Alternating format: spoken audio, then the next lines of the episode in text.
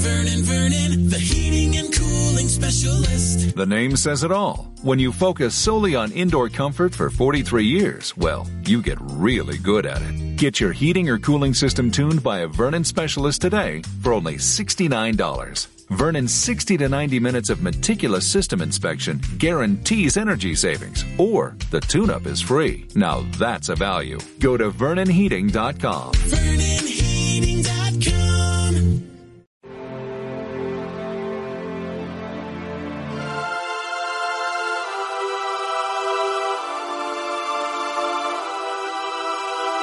En aquel tiempo dijo Jesús a sus discípulos, Si no sois mejores que los escribas y fariseos, no entraréis en el reino de los cielos. Os lo aseguro. Habéis oído que se dijo a los antiguos, no matarás, y el que mate será procesado. Pero yo os digo, todo el que esté peleado con su hermano será procesado. Habéis oído el mandamiento, no cometerás adulterio. Pues yo os digo, el que mira a una mujer casada deseándola ya ha sido adúltero con ella en su interior. Habéis oído que se dijo a los antiguos, no jurarás en falso y cumplirás tus votos al Señor. Pues yo os digo que no juréis en absoluto. A vosotros os basta decir sí o no. Lo que pase de ahí viene del maligno. Palabra del Señor.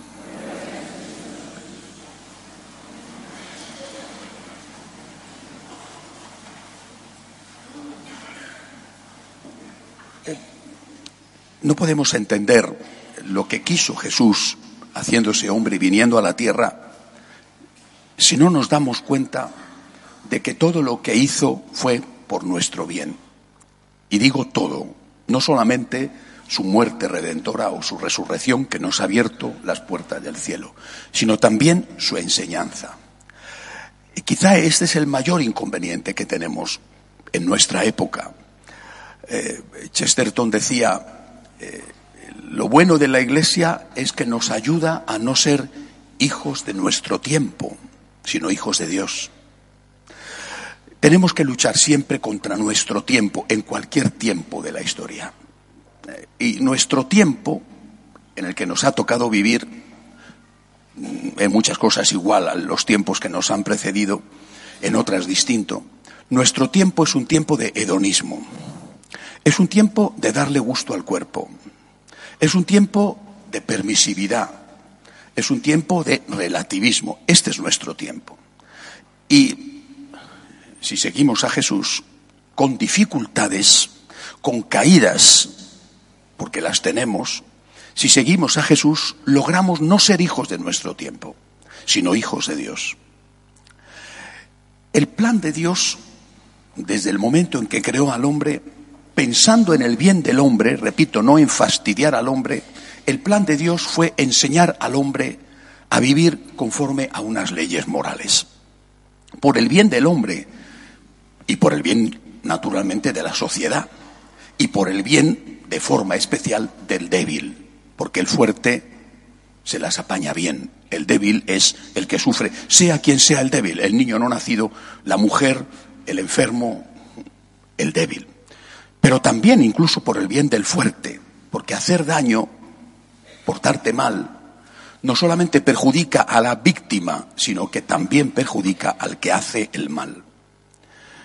¿Cómo hace Dios esto? ¿Cómo pone Dios las leyes morales, las leyes éticas para el bien del hombre? Tres niveles. El primero, lo que llamamos la ley moral natural. Se estudia en el derecho, eh, el derecho natural, la ley natural, la ley moral natural. Principios muy básicos, muy sencillos. Lo resume perfectamente, dicen que es de Confucio la frase, llega después a Occidente diciendo con esa frase que se llama la regla de oro de la moral, de la moral natural. No hagas lo que no te gustaría que te hicieran a ti. Esta frase es muy anterior al cristianismo. Repito, los estudiosos de la ética dicen que corresponde a Confucio, que incluso a lo mejor hasta era anterior a él, muy anterior al cristianismo. Es una ley moral básica. No hagas lo que no te gustaría que te hicieran a ti. Hay que empezar por ahí. Además, yo os aconsejo, por ejemplo, los que tenéis hijos adolescentes, que empecéis por esta ley.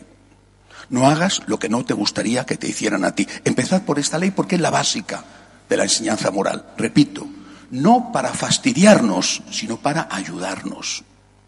Porque si no sabemos comportarnos, ¿cómo vamos a recibir del otro el trato que nos gustaría que nos dieran a nosotros?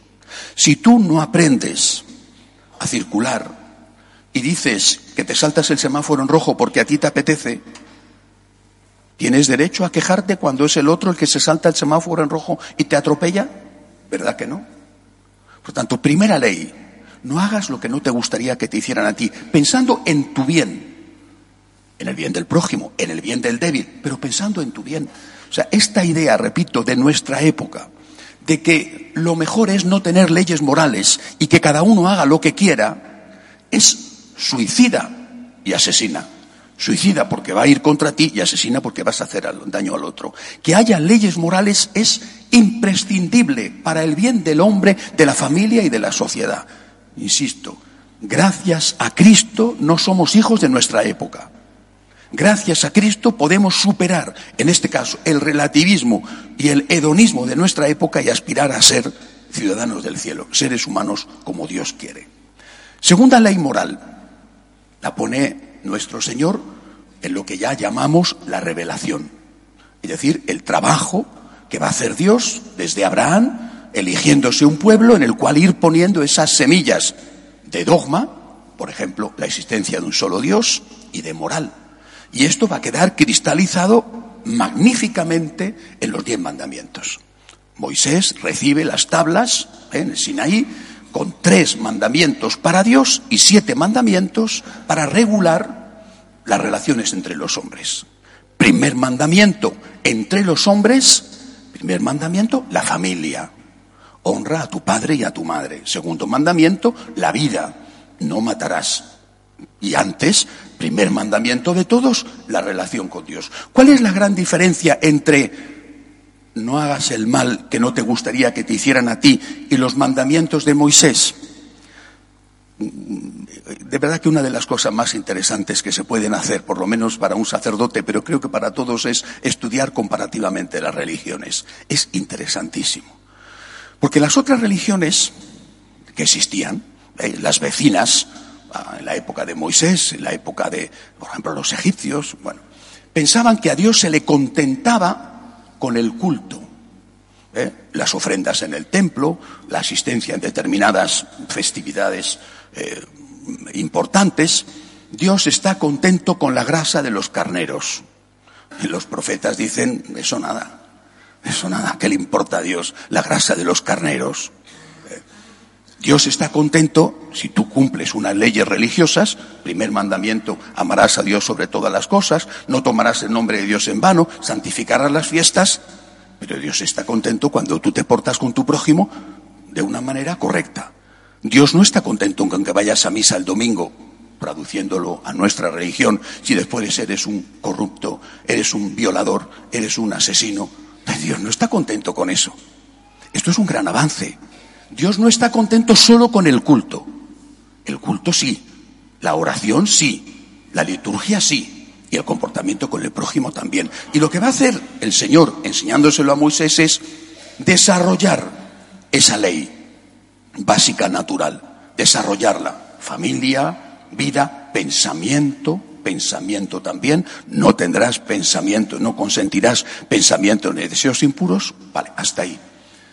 Segundo gran avance ético, repito, insisto, es fundamental tenerlo en cuenta por nuestro bien, por nuestro bien y por el bien de los que viven con nosotros, naturalmente. Vale. Pero este gran avance, que lo fue un gran avance, el que se consigue con Moisés, tenía también sus lagunas. Unas lagunas que no quedaron especificadas y unas lagunas que se hicieron cada vez más grandes. Por ejemplo, eh, muchas veces se ridiculiza o se critica eh, el precepto judío, judío al menos de aquella época, que regulaba la venganza, ojo por ojo y diente por diente. Ese precepto, comparado con su época, fue un gran avance. Solo, solo, ojo por ojo, diente por diente, solo, porque antes de eso no era ojo por ojo, sino dos por uno. Te han hecho una, da el doble, o el triple, arrasa, destruye, para que así no le quede al otro ganas de volver a meterse contigo. No, no, no, solo ojo por ojo, diente por diente, solo. Fue un gran avance en su época. Llega Jesús y dice, eso que fue un gran avance es insuficiente. Es insuficiente. No nos basta, dice Jesús, a los que queráis seguirme, no nos basta con no hacer el mal. Tenemos que dar un paso más, hacer el bien. Y eso, en el Evangelio de hoy, aparece reflejado en dos puntos. Uno es este, ¿eh? el tema de la violencia, el tema de la venganza, el tema del rencor. No nos basta, no nos basta con no hacer el daño con hacer un daño proporcional. Tienes que perdonar a tu enemigo. Y tienes que llegar al extremo incluso de hacer el bien a quien te ha hecho el mal. No te conformes con no hacer el mal. Tienes que ir más allá. No hacer el mal es el mínimo. Válido yo creo, para todos los hombres, pero para un católico, un seguidor de Jesucristo, no es suficiente. No basta con que no hagas el mal, tienes que hacer el bien. Y habla el Señor del perdón al enemigo e incluso de hacer el bien a quien te ha hecho el mal. Segundo punto que toca el Señor, segunda laguna, el tema del divorcio, porque efectivamente el divorcio estaba contemplado, permitido en aquella sociedad en la que vivía Jesús y en todas las sociedades de alrededor, griegos, romanos, persas, todos tenían el divorcio aceptado y más o menos regulado. Eso, comparado con lo anterior, lo mismo que la regulación de la venganza, eso fue un gran paso. ¿Y por qué fue un gran paso? Porque antes había, por ejemplo, y había todavía sociedades donde existía la poligamia. En la época de Jesús eso ya no era así. Se había dado un gran paso con, luchando contra la poligamia y estableciendo la monogamia como una forma digna, mucho más digna de vivir. Se había dado un gran paso. Lo mismo, repito, que la regulación de la venganza fue un gran paso comparado con lo anterior. Pero era una laguna, no era suficiente. ¿Y qué es lo que va a decir Jesús? Oye, si tú quieres seguir siendo judío, judío o adorador de, Júpiter, ¿eh? si tú quieres seguir otras religiones, es un asunto tuyo. Pero si quieres ser mi discípulo, no te basta con que mm, no le pegues a tu mujer una paliza. No te basta con eso. Tienes que amar a tu mujer. Lo va a decir San Pablo de una manera perfecta y preciosa. Tienes que amar a tu mujer. Y dice, y tienes que amar a tu marido. Pero el Señor dice, y no puedes divorciarte. No puedes divorciarte el que se divorcia de su mujer y se casa con otra, comete adulterio contra la primera. Y lo mismo dice, y lo mismo si es ella la que se divorcia del marido y se casa con otro. Esto era tan duro, tan chocante para aquella cultura, que en ese momento algunos de los apóstoles se le enfrentaron y le dijeron, hombre, es que si eso es así, no tiene cuenta casarse. Y Jesús no dijo, bueno, vamos a ver, vamos a ver, no nos pongamos tan exagerados ni tan radicales, vamos a ver excepciones. No cedió y dijo, bueno, oye, pues el que, el que considere que no le tiene cuenta casarse, pues que no se case. Pero el divorcio está prohibido entre nosotros. El que se divorcia de su mujer y se casa con otra, no el divorcio en sí mismo, y se casa con otra, comete adulterio contra la primera. Eh, repito, vuelvo al origen. Las normas morales son por nuestro bien. Yo no considero negativo, al contrario, lo considero muy positivo que haya normas de tráfico, que son al fin normas de comportamiento. Lo considero muy positivo. Nadie podría salir a la calle con su automóvil si no supiéramos que en un semáforo rojo hay que esperar. No consideremos las normas morales como cosas que vienen a amargarnos la vida, sino como reglas que vienen a ayudarnos a nosotros, a los nuestros y sobre todo a los más débiles. Aunque esto sea ir contra el mundo, gracias a Dios Cristo nos enseña a no ser hijos de nuestro tiempo, sino a ser hijos de Dios y herederos del cielo. Desde esta perspectiva, sabiendo que aunque cueste mucho trabajo, es bueno para mí, es como tengo que verlo todo. No puedo tener venganza. Tengo que ser capaz de rezar e incluso de ayudar a mi enemigo. Ha superado el Señor ese tema, que ya era un avance con respecto a lo que había antes. No puedo acudir al divorcio y casarme con otra o con otro. No puedo hacerlo. Y si lo hago, sé que estoy cometiendo un pecado de adulterio, que tendrá que recibir, por supuesto, esa persona, pues, pues eh, también su apoyo, porque todos sabemos muchas circunstancias que hay detrás de esas rupturas matrimoniales y, nadie tiene por qué ser estigmatizado ni señalado con el dedo, pero no puedes comulgar. Bienvenido a la iglesia, esta es tu casa, bienvenido a los grupos de oración, bienvenidísimo a misa, pero no puedes comulgar. Y, y repito, son las normas del Señor. Para el que quiera seguirlas, que no te obliga nadie a ser católico, que si tú quieres ser católico es porque tú quieres, pero estas son las normas del Señor. Y son normas dadas por nuestro bien. Y, y esos son dos aspectos que tocaba el Evangelio de hoy, el divorcio y la venganza. Bueno, por supuesto, hay muchísimos más aspectos. Por ejemplo, la limosna. Es un tema fundamental en el cristianismo, fundamental. ¿Por qué? Porque el Antiguo Testamento mandaba no robar. Pero Jesús dice, no es suficiente. No es suficiente que no robes. Y cuenta, por ejemplo, la parábola del buen samaritano.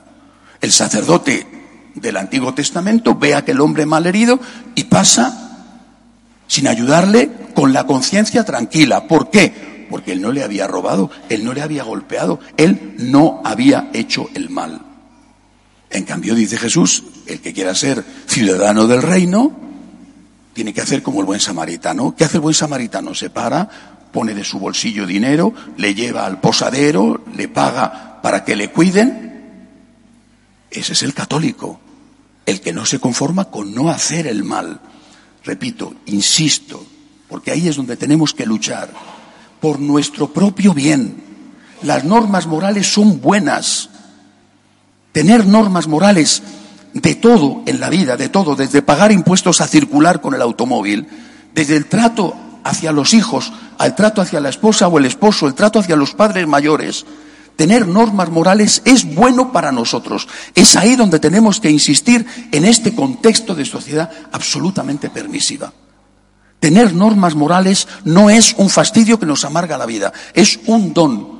Haber recibido de Cristo la luz para saber cómo tenemos que comportarnos. Junto a esta luz, a veces cegadora, en el sentido de que a veces nos cuesta mucho, junto a esta luz está la gracia de Dios. Saber el camino sería, la verdad, bastante incómodo si no tuviéramos ayuda para recorrer ese camino. El camino está. Estrecha es la puerta que lleva a la salvación. Ancho es el camino que lleva a la perdición. No nos engaña nunca Jesús. El que quiera ser mi discípulo, que cargue con su cruz de cada día. No nos engaña. Nunca nos ha vendido que esto vaya a ser sencillo. Nos ha dicho, este es el camino por tu bien en la tierra, en la tierra, y por tu bien en el cielo. Pero yo te ayudo, y te ayudo dándote la gracia, dándote la fuerza. Y si caigo, entonces te doy la misericordia. Caigo, aquí estoy a tu lado. Basta con que pidas perdón, basta con que te arrepientas, te levantas y vuelves a empezar quien no ha caído no solamente una, sino muchísimas veces en la vida, siempre nos hemos encontrado al Señor que nos extiende la mano y que nos dice, vuelve de nuevo a casa como aquella parábola del Hijo pródigo. El Señor es un don, no es un amargavidas, no es un aguafiestas. Cristo es nuestro Salvador y es nuestro Salvador cuando muere en la cruz y cuando nos enseña a distinguir el bien del mal. Gracias a sus enseñanzas podemos comportarnos de verdad como seres humanos y no como animales que se hacen daño unos a otros donde lo que impera es la ley de la selva. Tenemos que dar gracias a Dios también por sus enseñanzas morales. Aunque sean difíciles, pedirle ayuda para cumplirlas y pedir misericordia si no somos capaces de hacerlo. Que así sea.